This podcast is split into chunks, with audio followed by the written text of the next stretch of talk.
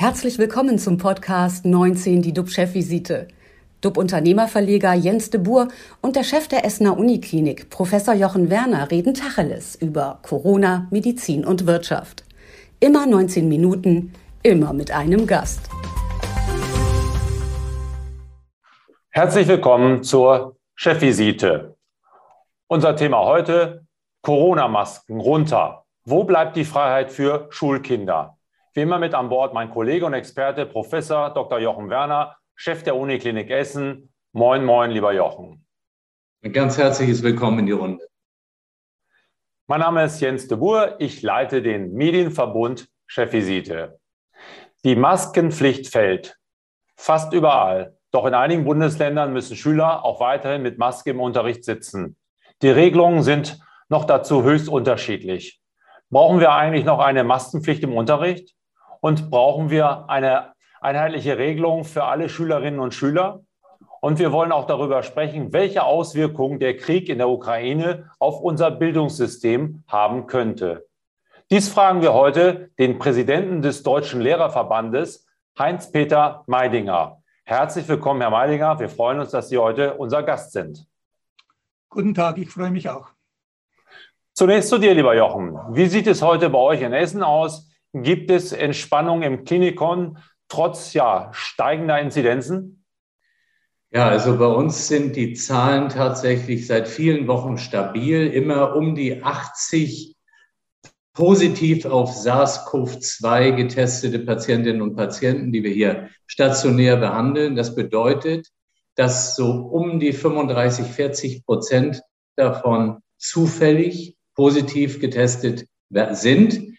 Ähm, die kommen also gar nicht hierher jetzt wegen der Covid-Erkrankung, sondern weil sie einen Unfall hatten oder einen Herzinfarkt.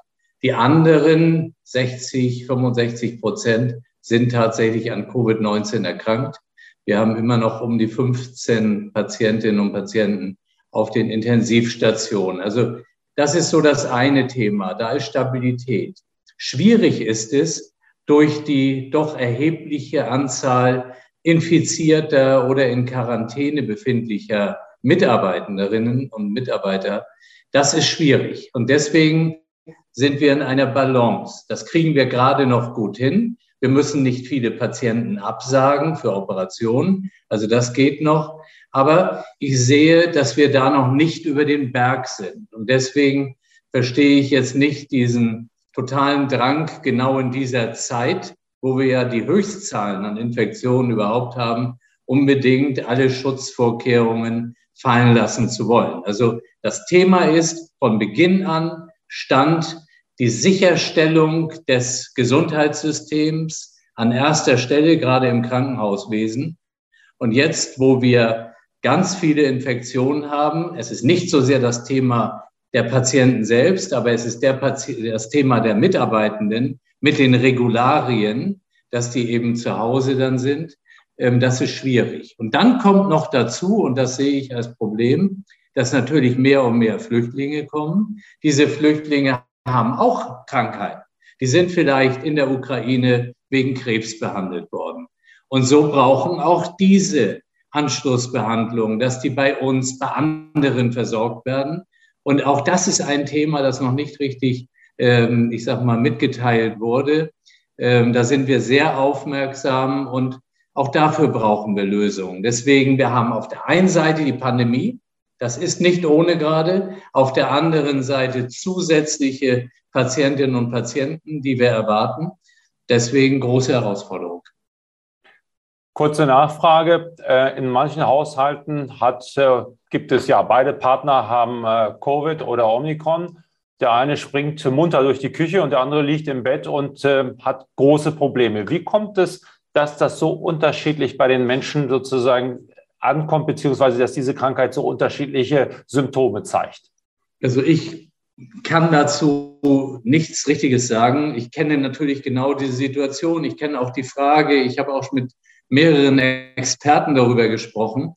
Zum Schluss kann es auch sein, dass ein gewisses genetisches Profil dafür verantwortlich ist. Die einen reagieren anders als die anderen.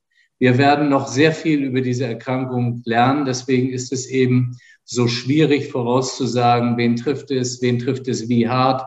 Die einen sagen, ich habe eine ganz schwere Reaktion bei der Impfung gehabt. Ähm, die anderen hatten gar keine. Ähm, da hat man zuerst gedacht, na die, die so richtig krank wurden, die sind dann besonders gut geschützt. Auch unklar.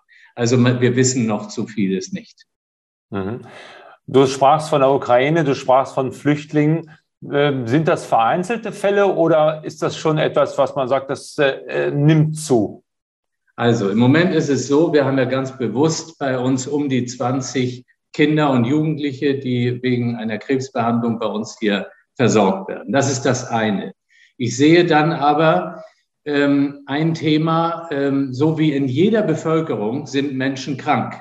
Die einen haben eine Herzerkrankung und so weiter. Jetzt kommen äh, Flüchtlinge zu uns. Wir müssen eben an bestimmte Dinge denken. Das heißt natürlich auch wieder, was ist mit Corona? Eine Reihe kommt zu uns, die positiv ist, die in, infiziert ist. Manche sind davon krank. Aber auch das ist ein Thema, weil die Impfung, die ist dort sicherlich nicht vergleichbar äh, auch mit den Impfstoffen so gemacht worden wie bei uns. Also deswegen denke ich, das ist wichtig. Manche haben Tuberkulose. Das ist auch zu bedenken. Da muss man keine Angst vor haben. Aber man muss eben daran denken. Und jetzt kommen die, die vielleicht schon anbehandelt wurden in der Ukraine und äh, haben ganz viele Ängste und denken, meine Güte, ja, ich bin auf der Flucht, wie soll das alles werden? Also ganz viel psychische Belastung auch. Also die müssen auch davon abgeholt und beruhigt werden. Und man muss natürlich die Behandlung fortsetzen. Und ähm, deswegen werden wir eine Mehrbelastung haben. Alles richtig, aber es ist schwierig, wenn wir dann äh, natürlich sagen, und mit der Pandemie, ähm, da gibt es jetzt eben mehr Infektionen, da sind wir bei 350.000. Irgendwann haben wir zu, zu wenig Mitarbeitende im Krankenhaus. Es gibt ja heute schon Krankenhäuser, die ganz viele Operationen absagen. Und wenn man in die Richtung kommt, dann schaden wir nachhaltig. Dann haben wir wirklich Probleme, dass Krebskranke nicht behandelt werden können und so. Und dann, dann wird's äh, dünn, die Luft. Und deswegen sage ich, ob es jetzt der 20. März ist oder äh, der 20. April, ähm, ich spreche jetzt nicht jetzt primär über Kinder, aber dieses ganze Thema in öffentlichen Verkehrsmitteln und, und, und, Partys machen. Ich verstehe den Druck, aber das Problem sind die Mitarbeitenden. Durch den Krieg in der Ukraine kommen vermutlich auch auf unser Bildungssystem große Herausforderungen zu. Ist das deutsche Bildungswesen darauf vorbereitet, künftig auch Schülerinnen und Schüler, die aus der Ukraine geflüchtet sind, zu beschulen, Herr Waldinger? Äh, also spontan äh, bin ich geneigt zu sagen, nein, aber das würde natürlich der Herausforderung äh, nicht gerecht. Also das Positive ist, wir haben eine enorme Hilfsbereitschaft, die zieht sich ja durch die gesamte Gesellschaft und die ist auch an den Schulen spürbar. Also sowohl bei den Kindern, die sich wirklich auch darauf freuen würden, ukrainische Mitschülerinnen und Mitschüler zu bekommen, wie bei den Eltern. wir wissen aus vielen Schulen, dass hier Eltern auch schon angeboten haben, äh, Mütter mit äh, Kindern aus der Ukraine aufzunehmen während der Zeit, wo sie die Schule dann äh, hier besuchen. Und bei den Lehrkräften auch. Wir wissen von pensionierten Lehrkräften, die sagen, eigentlich wollte ich nicht mehr zurückkehren in die Schule, aber dafür würde ich es machen. Aber natürlich, also wir haben ein Bildungssystem, das im Grunde genommen seit mehreren Jahren an der Anschlaggrenze ist oder drüber. Wir haben massiven Lehrermangel. Wir haben die Flüchtlingskrise 15, 16 gehabt. Äh, wir hatten dann Corona, beziehungsweise wir haben bis heute Corona, auch bei uns. Etwa 10 Prozent der Lehrkräfte sind krank, die Hälfte davon äh, Quarantäne oder Infektion äh, durch Corona. Das macht natürlich die Situation nicht einfacher und niemand weiß, wo wir jetzt die zusätzlichen Lehrkräfte hernehmen sollen.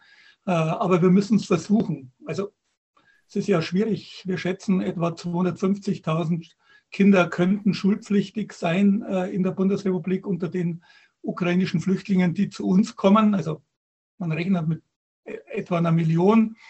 Kann natürlich auch ganz anders äh, werden, können auch mehr werden. Darunter etwa 250.000 äh, schulpflichtige Kinder. Das würde bedeuten 15.000 zusätzliche Lehrkräfte, die haben wir schlicht und ergreifend nicht. Da müssen wir Notlösungen suchen. Wie könnte denn so eine Notlösung aussehen? Braucht man dann Klassen nur mit ukrainischen Schülern, die dann ganz breit gefächert vom Alter sind? Oder können die einfach im normalen Regelbetrieb mitlaufen? Wie, wie kann man sich das konkret vorstellen? Ja, das äh, Grundproblem ist ja schon mal, äh, dass äh, sich eigentlich die Kultusministerkonferenz und auch die Bundesregierung gar nicht einig ist, welches Beschulungskonzept man denn verfolgen soll. soll man das Prinzip der Willkommensklassen anwenden mit ganz intensivem Deutschunterricht, um dann die Kinder dauerhaft ins deutsche Schulsystem in die Regelklassen zu integrieren? Oder soll man die Anschlussfähigkeit ans ukrainische Schulsystem im Auge behalten?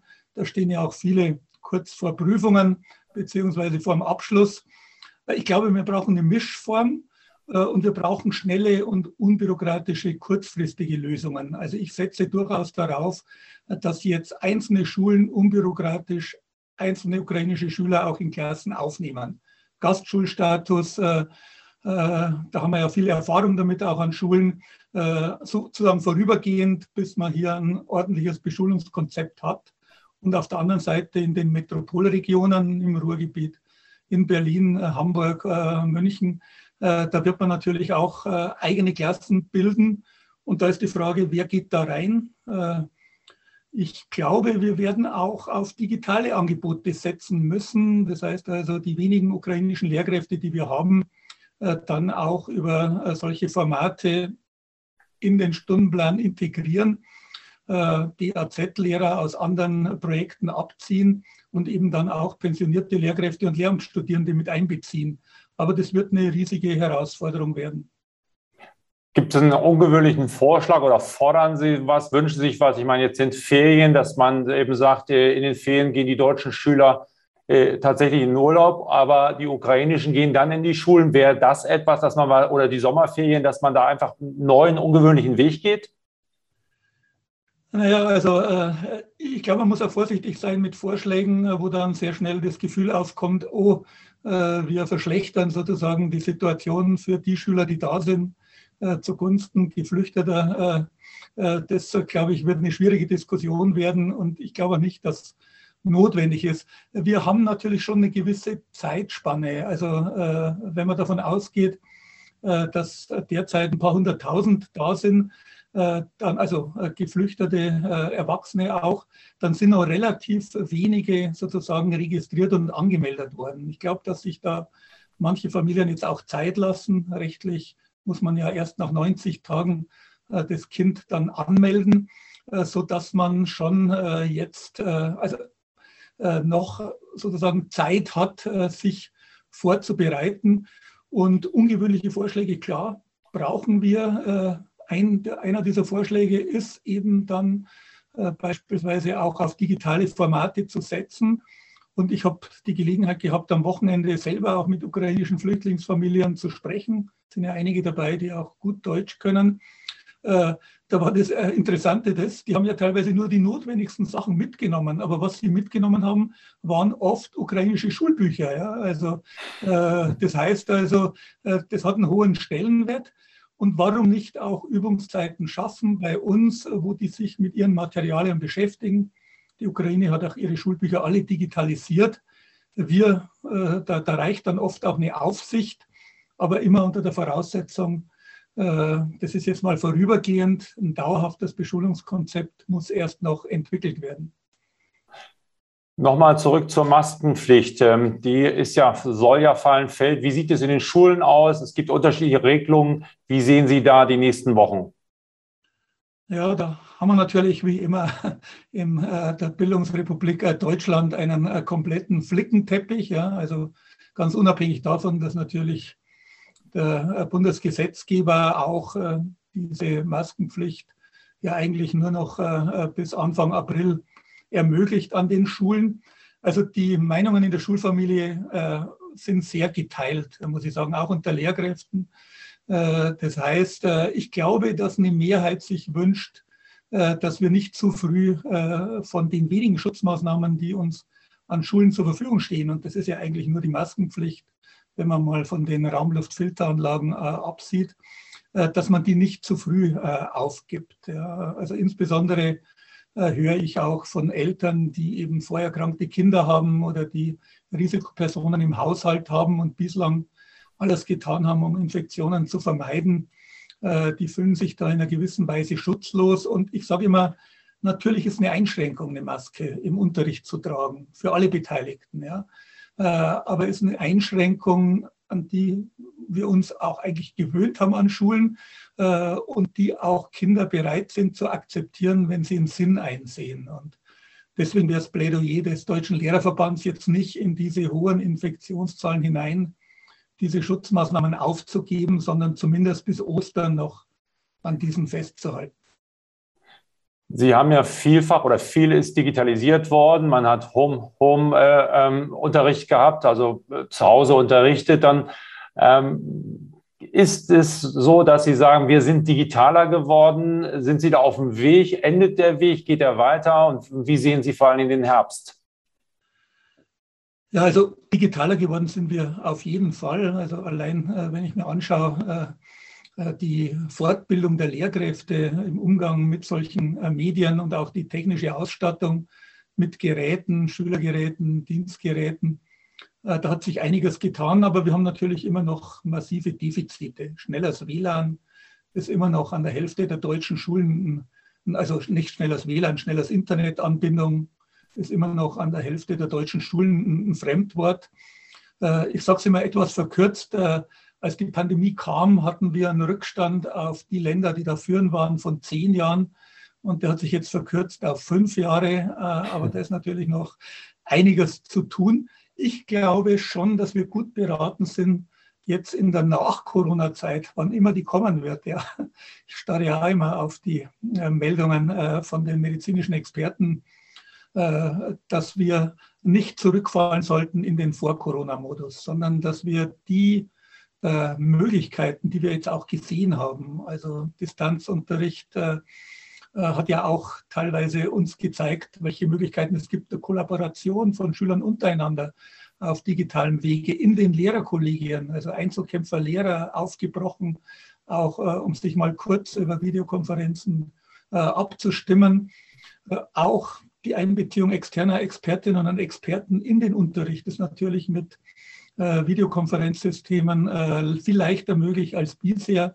Also dass wir diese Chancen und Möglichkeiten äh, auch weiter nutzen und ausbauen. Also wir stehen am Anfang und wir sollten diesen Weg weitergehen. Wobei eins ist völlig klar, Präsenzunterricht, Schule als sozialer Ort ist durch nichts zu toppen.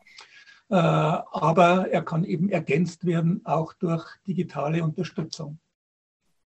Vielen Dank für Ihre Einschätzung, Herr Meidinger. Und auch äh, dir, lieber Jochen, vielen Dank. Unsere Chefvisite ist für heute vorbei, liebe Zuschauer. Wir sind wieder für Sie da, wenn es wichtige News gibt. Jedes Mal mit spannenden Gästen. So bieten wir Ihnen Orientierung. Abonnieren Sie uns gerne und äh, dann verpassen Sie auch nichts, äh, vor allem nicht die nächsten Sendungen. Bleiben Sie gesund, klicken Sie wieder rein. Wir freuen uns auf Sie. Tschüss aus Hamburg.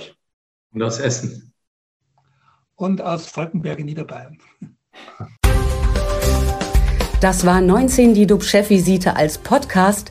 Die Videos dazu gibt es auf watz.de und auf dub-magazin.de.